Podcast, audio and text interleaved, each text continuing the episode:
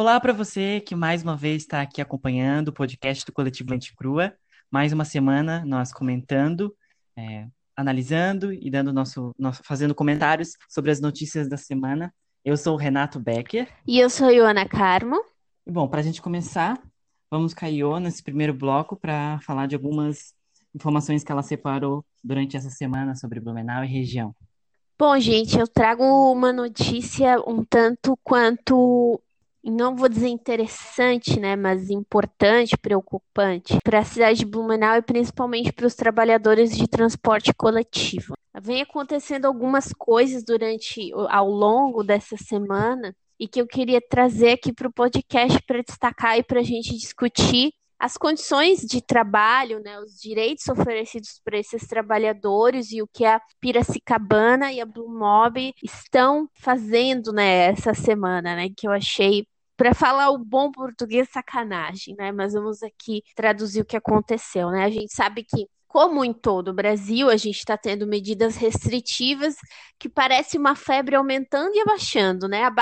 Uma semana acontece isso, na outra já tiram, então, em uma semana os transportes estão funcionando, na outra já não estão mais, e aí fica esse vai e volta, né? E aqui a gente sabe que em Blumenau, principalmente, né, as restrições não estão sendo muito claras, toda semana elas aumentam e diminuem um pouquinho, e o transporte coletivo ele ficou parado, ele está parado há 14 ou por 14 dias, eu não sei se já está chegando o fim desse prazo que o governador tinha dado.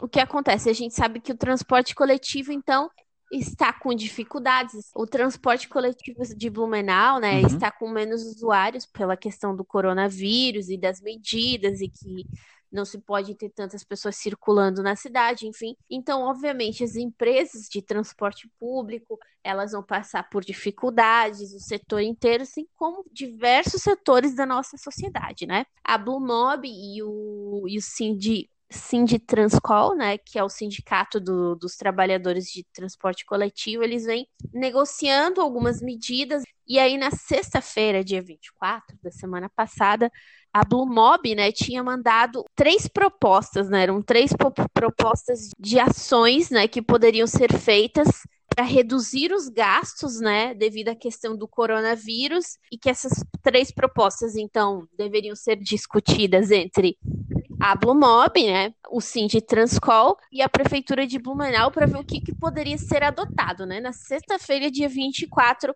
essas três propostas tinham sido enviadas pela Blumob para o sindicato. Né? E aí as propostas apresentadas foram reduzir uhum. a jornada de trabalho e o salário dos colaboradores em 70%, demitir 270 funcionários ou até 450 trabalhadores. Nas três propostas, o vale alimentação também seria cortado pela metade, né? Quem trouxe essa informação foi o município Blumenau. Então, é, eles também informam que Normalmente, o transporte público de Blumenau, coletivo de Blumenau, ele transporta 100 mil pessoas por dia e decaiu para 25 mil, né? Então, é, obviamente, né, é, um, é uma queda muito grande, Nossa. mas a gente sabe muito bem por quê. E aí, essas, essas três propostas foram enviadas ao Sim de Transcol. Só que no domingo, né? Olha, sexta-feira 24, domingo 26, uhum. a Blue Mob começou a telefonar, né, para funcionários, né, do transporte coletivo de Blumenau e dar o aviso prévio. Vários funcionários começaram a receber o,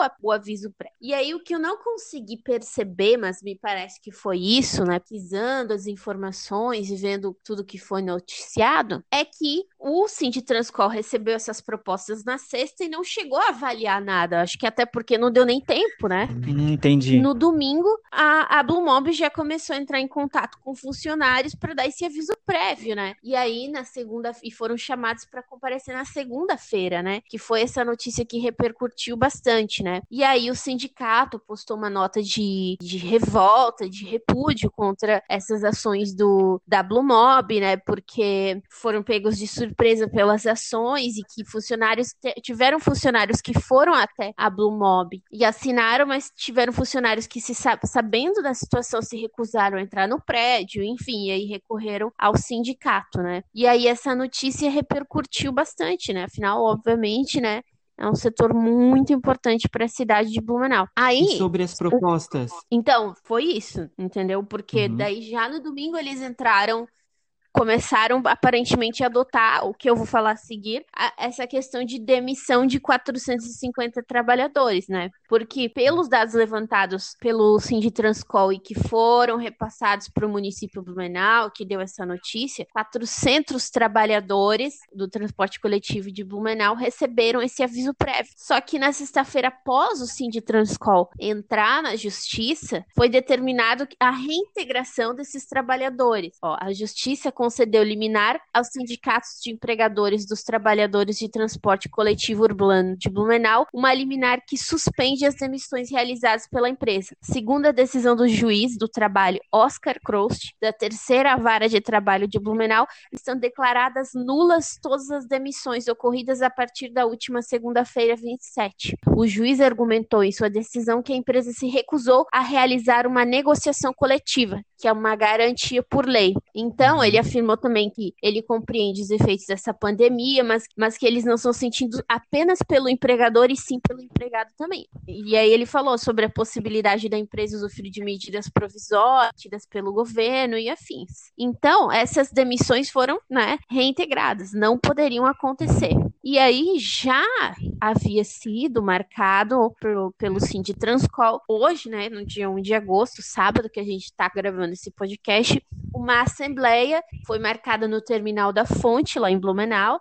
E aí o que foi decidido é que vai continuar né, essa, de certa forma, pressão, essa luta pela manutenção desses empregos e desses direitos, né? E, e aí foi as informações do sindicato foram as seguintes: a assembleia já tinha sido é, convocada na semana anterior e aí o sindicato já estava realizando negociações com a Blumov após a na segunda passada, após a operação do transporte coletivo, e no meio é, das negociações a empresa começou a fazer essas, essas demissões. Então, sem nem concluir as negociações, a empresa já começou a fazer é, essas demissões. E aí, segundo o que a empresa comunicou para o Sinditranscol, né, segundo o que a Blumob comunicou para eles, a empresa está diminuindo os funcionários porque quer se adequar ao tamanho da empresa daqui para frente. Eles também falaram que haviam reuniões marcadas com a prefeitura para essa negociação, e aí essas foram a, a, as atitudes tomadas pela, pela Blumob, né? Então, pelo que a gente pôde ver e acompanhar do, dos fatos que foram esclarecidos,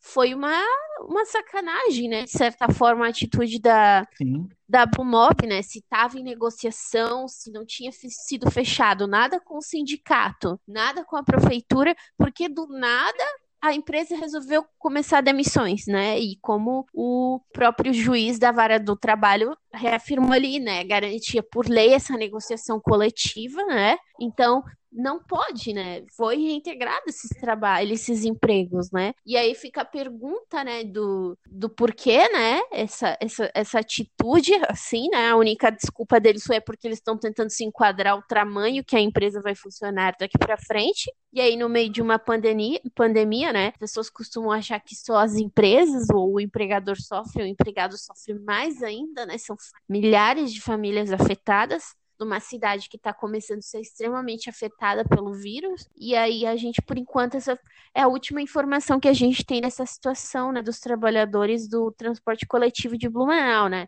Mas pela essa ação da Justiça do Trabalho, os, os empregos foram reintegrados. Então a gente vai ter que acompanhar a seguir o que vai acontecer. E é interessante observar que nas três é, propostas, o trabalhador de alguma maneira ia ser prejudicado. É. De nenhuma das formas ele ia ficar bem. Ou seja, ele ia, ou, ou o, emprega, o trabalhador ia ter o seu salário reduzido ou ia ter colegas demitidos. Então, assim, sempre o, a empresa tem mais possibilidades. Mesmo a gente, a gente sabe, né, que para essas empresas de transporte, provavelmente a receita está muito menor e não dá para manter o corpo de pessoas que tem no momento. Mas, assim, você faz uma proposta que claramente o trabalhador, nas três propostas, vai sair prejudicado, porque ele não tem, ele não tem como demitir ninguém da casa dele para pagar as contas. Não tem como demitir o filho, demitir a esposa. Assim, não, não tem isso, entende? E a, ainda não aguardar o, o o sindicato passar por cima, assim, realmente parece que das três pro propostas, eles só tinham essa proposta mesmo, eles meio que já queriam demitir, então, uhum. né? Foi só para dizer que estavam fazendo a coisa certa, é o que parece, né? E aí que a gente percebe também a importância de um sindicato para a classe trabalhadora, né? Um sindicato que esteja ali, que represente, que consiga né, por exemplo, entrar com essa ação na justiça que consiga unir essa, essa classe dos trabalhadores do transporte coletivo, imagina o que seria, né, desses trabalhadores até eles conseguirem se organizar, até conseguirem uma ação, até conseguirem uma resposta, né? No meio de uma pandemia, eu só queria fechar, antes de fechar esse primeiro bloco, também trazer uma informação mais rapidinha né, que, que, que você também até chegou a comentar comigo, Renato, que foi o relatório final da CPI dos respiradores aqui de Santa Catarina, né? A, a, está sendo investigado, né? E o relatório final vai ser no dia 20 de agosto, né? Então, ainda os deputados que estão participando dessa comissão que está fazendo relatório e está investigando, ainda está lendo documentos e ouvindo pessoas. Então, no dia 20 de agosto, a gente vai ter é, uma, uma resposta final sobre o que aconteceu, né? Foram 33 milhões gastos pelo governo catarinense na compra desses respiradores que acabaram, né, diversos problemas. Vamos aguardar então até dia 20, a gente com certeza provavelmente vai trazer alguma coisa aqui no podcast do coletivo para ver como é que foi a cobertura sobre, sobre é, essa, essa investigação, né, essa CPI. Uhum. Vamos para o próximo bloco? Vamos lá.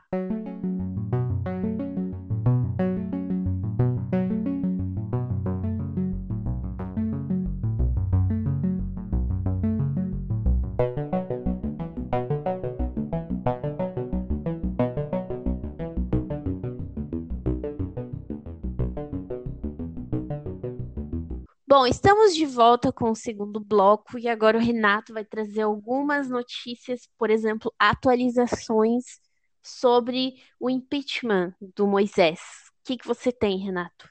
Isso mesmo, ó, como falamos no último episódio do podcast da última semana, uh, eu expliquei um pouco como funcionava o processo de impeachment. Nessa última quinta-feira, dia 30, o governador Moisés, a vice-governadora Daniela e o secretário de administração, o, o Jorge Tasca, eles foram notificados sobre a representação do crime de responsabilidade. Ou seja, agora eles estão oficialmente é, para dentro desse processo sabendo que estão passando por esse pedido de, de né?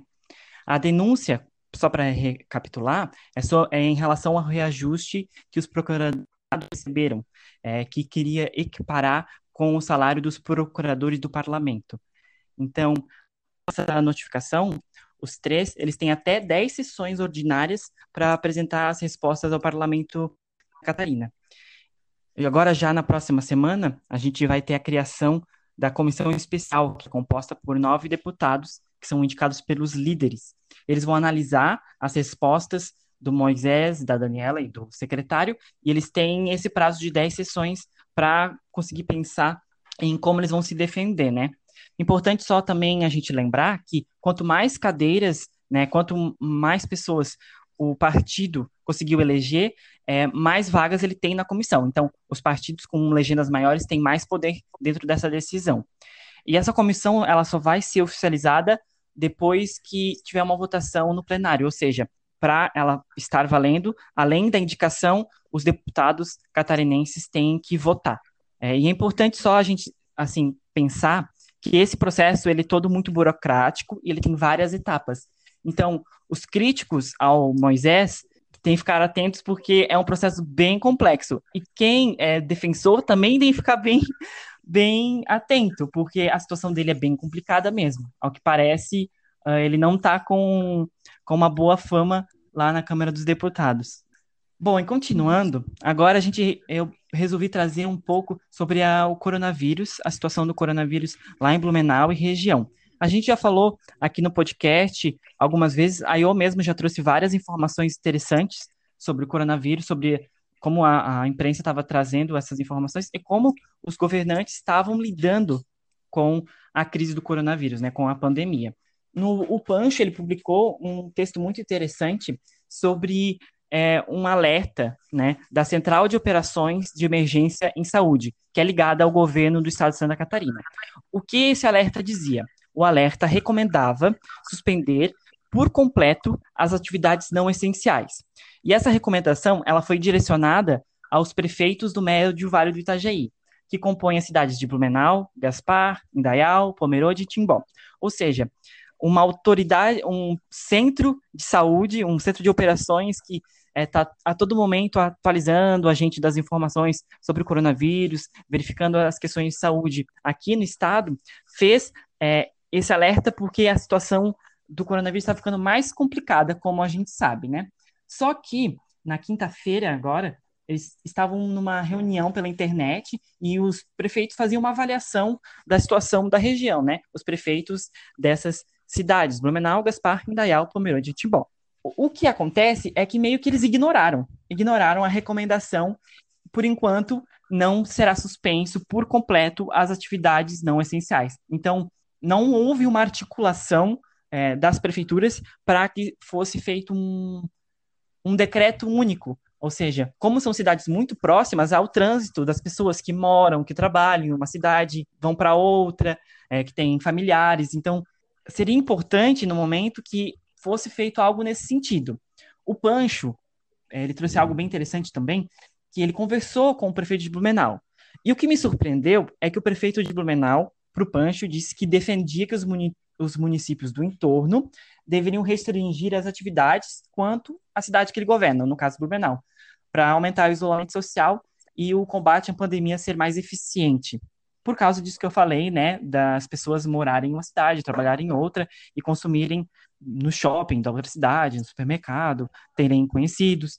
O interessante é que dá para a gente pensar que as prefeituras podiam tomar medidas por conta própria ou é, em articuladas junto é, com o, as cidades do Médio Vale, né? Todos fazendo um decreto único. O prefeito de Blumenau, o Mário Wildebrand, podia ele mesmo fazer uma medidas mais restritivas do que ele já está tendo.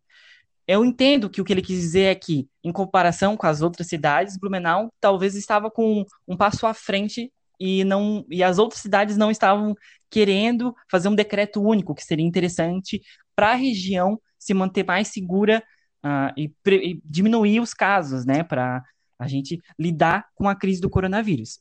Uma informação que eu peguei no site do governo, do coronavírus.sc.gov.br, que eles têm várias informações, eles fazem todo o acompanhamento, tem diversos dados. É, 12 regiões no estado, contando com a região do Médio Vale, é, do Itajaí, estão com um estado gravíssimo. Apenas três estão em estado grave e uma está com risco potencial alto. Lembrando que o gravíssimo é o, o nível mais alto, é, e só depois a gente vem os grave alto. Então, o moderado a gente não tem nenhuma, nenhuma região mais é, do estado. Essas regiões não são as regiões geográficas, são regiões de saúde, né? Que o que esse site, que o governo dividiu para lidar com a questão do coronavírus. É, assim, eu, isso é uma coisa que eu também percebi, né? Dá pra, eu vi uma notícia do Santa, né? Pesquisando hoje, é que a, apesar do aumento de casos e de mortes, as medidas foram afrouxadas no Vale do Itajaí pelas cidades, porque, né? Como o governo do estado entregou nas mãos de Deus, né? Vou ter que falar isso, né? O governador falou: bom, galera, eu lavo as minhas mãos cada cidade está tomando uma medida que quer por pressão do comércio, por pressão de empresários, e aí está acontecendo isso. Por exemplo, ontem a justiça deu um prazo de 48 horas para que o Estado se manifeste sobre sumir o controle das ações contra o coronavírus nas regiões né, do Estado uhum. que, que estão em situação grave. Ou seja, o, o Ministério Público está tá vindo com uma ação civil pública para pedir por que, que o governo não está tomando as rédeas, né? Está tomando as, a, o, o, controle das ações contra o coronavírus, né? E aí tá, tá nessa situação de que, por exemplo, eu peguei alguns dados aqui, né? Só atualizando no Brasil, a gente já está em 92 mil mortes, né? Provavelmente até hoje de noite a gente já vai estar tá em 93. E aí, a gente está em 2 milhões e 666 mil casos. Em breve a gente já vai estar em 3 milhões de casos. E aí Santa Catarina, que estava até semana passada com 800 e pouco para 900 óbitos, já está em 1.102 óbitos. 87 mil casos no estado. E aí, pegando Blumenau, né, vamos botar uma lente, né, um foco aqui no, em Blumenau, a gente está na cidade com 95% dos leitos ocupados, 51 óbitos, 8 mil casos, né? A Itopava Central é o, é o bairro que mais tem casos em Blumenau, são 737. O Vale do Itajaí concentra 25 mil casos. São mais de 350 mortes em estado gravíssimo. E ainda segundo reportagem do Santa, os homens são os que mais adoecem e morrem por coronavírus, pelo menos aqui no Vale do Itajaí. Então a gente se encontra numa situação em que os números tendem a agravar, tendem a aumentar. Esse mês de agosto era apontado que, que estamos começando hoje, né? Era apontado e é apontado como o maior pico até agora de casos e de mortes no estado, então tem que estar alerta, atento e, né, utilizar as medidas de segurança, né? É inacreditável imaginar que as regiões estejam lidando dessa maneira e que a justiça vai ter que fazer, falar assim, praticamente, governador, você ainda é governador do estado, então se importe com, a, com o estado da, do coronavírus aqui, sabe? É, é praticamente isso que a justiça vai ter que fazer. Bom, e para finalizar as notícias que eu separei, eu trouxe uma indicação bem bacana, é, que é o portal Catarinas. É, lá no portal, é, se você acessar, você vai ter um conteúdo muito muito bem feito, assim, com um capricho. E eu vou ler aqui o que o portal tem lá no seu sobre, que eu acho que resume e fala muito bem sobre o que é esse veículo de comunicação. Ó. Catarinas é um portal de jornalismo especializado em gênero, feminismos e direitos humanos. Buscamos articular o engajamento feminista na construção de narrativas jornalísticas. Entendemos que unir o ativismo feminista à prática jornalista é uma estratégia potencializadora quando na busca de objetivos transformadores. Por que eu estou recomendando? Porque eu estou acompanhando, às vezes, o, o portal e estou vendo que cada vez elas estão se esforçando mais para trazer um conteúdo relevante, para trazer pautas que fazem a gente pensar. E também porque uma ex-professora nossa, a Magali Moser, ela é está contribuindo com esse portal. E eu já vi alguma, algumas coisas muito bacanas que ela fez junto com o portal. E no canal do YouTube dela, agora outra indicação, se você pesquisar no YouTube Magali Moser, você consegue assistir duas entrevistas que também estão disponíveis como post no portal Catarinas. Uma das entrevistas é com a Josileia Danisa Kaingang, ela é professora e integrante da Frente Indígena Indigenista de Prevenção e Combate ao Coronavírus em Terras Indígenas da região sul do Brasil. Eu, essas entrevistas não são dessa última semana, mas foram, eu achei muito interessante quando eu assisti, e eu separei aqui para trazer como uma recomendação para a gente conseguir entender e conhecer como é, essas realidades estão lidando com essa situação. Uma outra entrevista também que ela já publicou, são entrevistas em vídeo de mais ou menos 30 minutos, né? É, foi com a professora universitária Joana Célia dos Santos, é professora da UFSC, e ela é militante do movimento é negro. São duas entrevistas fantásticas, eu recomendo para qualquer pessoa que queira aprender um pouco mais, que queira entender. É, estão lá no canal do YouTube da Magali Moser, a jornalista fantástica, e também é, no portal Catarinas, que é catarinas.info. Acessando, você consegue acessar, ver o, material que as gurias produzem, contribuir no Catarse. Eu acho que é uma iniciativa muito bacana. Uhum. Recomendo a Magali, a nossa, uma das nossas professoras mais inspiradoras. Bom, e eu também vou finalizando as minhas notícias, né? Eu só trago algum, alguns spots, algumas coisas bem rapidinhas. Por exemplo, na quinta-feira, dia 30, começou a funcionar a Delegacia Virtual da Mulher, né? Ela já está operando no estado de Santa Catarina e ela está disponível no site da Polícia Civil, que é www.pc.sc.gov.br. E na lateral, né, é, direita do, do site, tem um, um banner é, rosa, né? E aí ele está escrito Delegacia Virtual da Mulher e aí ali pode ser registrado diversos crimes e, enfim, tudo que de assistência que uma mulher precisa nesse momento e talvez não possa sair pela questão do coronavírus, é importante a gente divulgar. E aí uma outra informação que eu achei de veras chocante, né, que hoje eu vi também assistindo o Jornal do Almoço, é que 18 trabalhadores em situação de escravidão foram resgatados aqui em Santa Catarina em Ituporanga, ou seja, aqui pertinho, né? Ituporanga é uma cidade conhecida pela produção de cebola, e esses 18 trabalhadores que vieram do Nordeste foram, de alguma forma, aliciados por um homem, né? Esse homem apresentou propostas de trabalho, e aí, quando eles chegaram lá, era um lugar horrível, sem cama, sem condições de higiene, e aí eles tinham essa chantagem de que se não trabalhassem, não iriam receber isso, e aquilo, e aquilo, e que só depois de concluir poderiam voltar ao Nordeste, né? Assim, num absurdo completo, né? A gente ter situações de escravidão hoje em dia, né? Mas a gente sabe que existe, e aí numa escravidão num estado que tanto se gaba por sua tecnologia, por ser um, um, um estado que, que tem né, essa questão da Europa, né? Se uhum. bom que se a gente for falar de europeu, Europa, escravidão, a gente está em casa, né? Mas assim, por é um estado que se gaba de tantas formas ter condições de escravidão ainda, né? É, não, não é que me choca, né? Me revolta. E, enfim, né, aqui relatando essa situação absurda, né? Os trabalhadores nem com o chão tinham para dormir.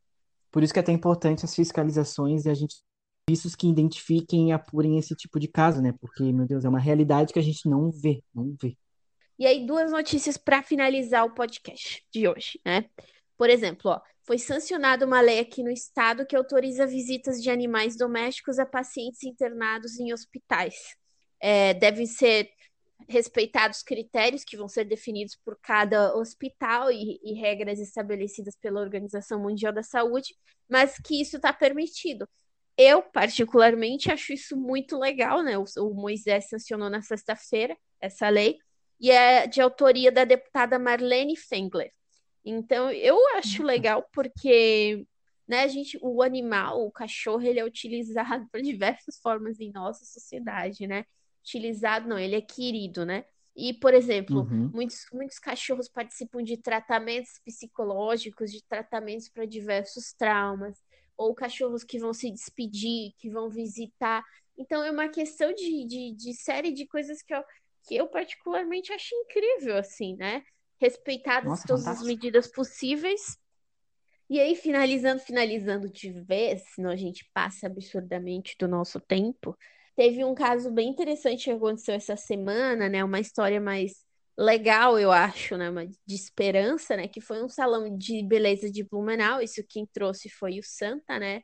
Que ganhou mais de 35 mil seguidores após o desabafo de uma filha e que o Whindersson Nunes, né? Que é o, um, um comediante muito famoso, que muitas pessoas obviamente conhecem, ele se popularizou bastante. Ele chamou atenção para o caso e aí esse, esse salão de beleza ganhou mais de 35 mil seguidores, agora já deve ter passado muito, né? A mãe dona desse salão tinha mandado uma mensagem para a filha falando que era para pagar o sorteio que elas tinham postado na página desse salão, porque ninguém estava participando. E aí ela tinha colocado tanto amor e carinho nisso tudo e não estava tendo atenção, não estava né, recebendo essa, essa atenção para o negócio dela prosperar. E aí a filha postou isso e o Whindersson Nunes acabou dando um gás nessa situação toda. E aí, e aí eles receberam diversos seguidores no Instagram e, enfim, foi uma repercussão é, bem legal, assim. São mais de 15 mil comentários na postagem do, do sorteio. Nossa. E para quem quiser conferir o salão, que agora já conta com 37 mil seguidores, S é, underline Belas Meninas, ou Salão Belas Meninas de Blumenau, é, que está sendo, né, está recebendo uma grande repercussão devido a tudo que aconteceu.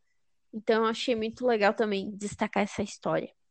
Muito bacana, não tinha visto isso, que legal. Vou depois entrar lá no salão para seguir. Uhum. Bom, então eu acho que seria isso, né? Nosso balanço da semana e de tudo que vem acontecendo. E que a gente também queria deixar um recado, né? Em breve a gente vai estar tá produzindo dois podcasts especiais, né? Um vai ser sobre a prainha, né? Sobre a história da prainha e essa revitalização que vai acontecer. E outro vai ser um pouco sobre o cenário político de Blumenau e as eleições para prefeito. Então fiquem ligados. E se você tiver alguma sugestão, se tiver alguma alguma pauta eh, interessante, você pode enviar para a gente no Instagram do Coletivo Lente Crua, acompanhar a gente nas redes sociais, participar aqui do, do podcast, que sempre é bem-vindo a interação com quem está acompanhando o podcast. É isso, pessoal. Muito obrigada e até o próximo. Tchau, tchau.